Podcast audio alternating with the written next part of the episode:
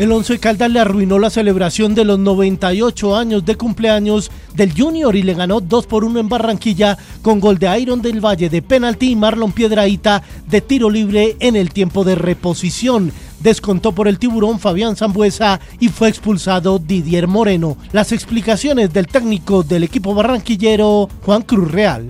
Es un partido difícil de explicar Creo que el rival llegó dos veces y nosotros las que tuvimos, que tuvimos varias, sobre todo en el segundo tiempo, no las pudimos meter. Queríamos ganar porque el estadio se vio un ambiente espectacular, la verdad penado por la gente. Pero bueno, esto es fútbol.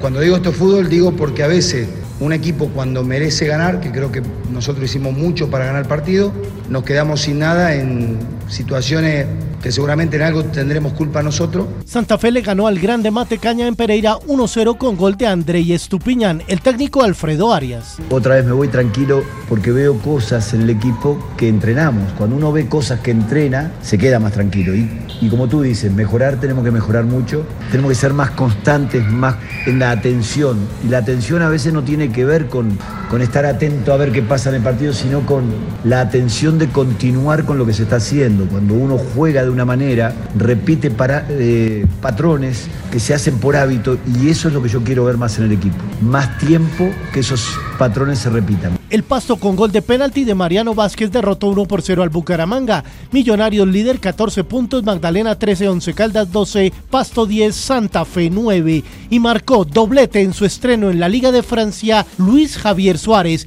El delantero samario ingresó al minuto 62, marcó al 75 y al 90 más 4 en el triunfo del Olympique de Marsella 4 por 1 sobre el Reims. Y en el abierto de golf en Utah, Marcelo Rosso, el bogotano, ocupó la casilla 26, 270 golpes, 14 abajo del par del campo, a 7 del campeón, el estadounidense Andrew Cosan.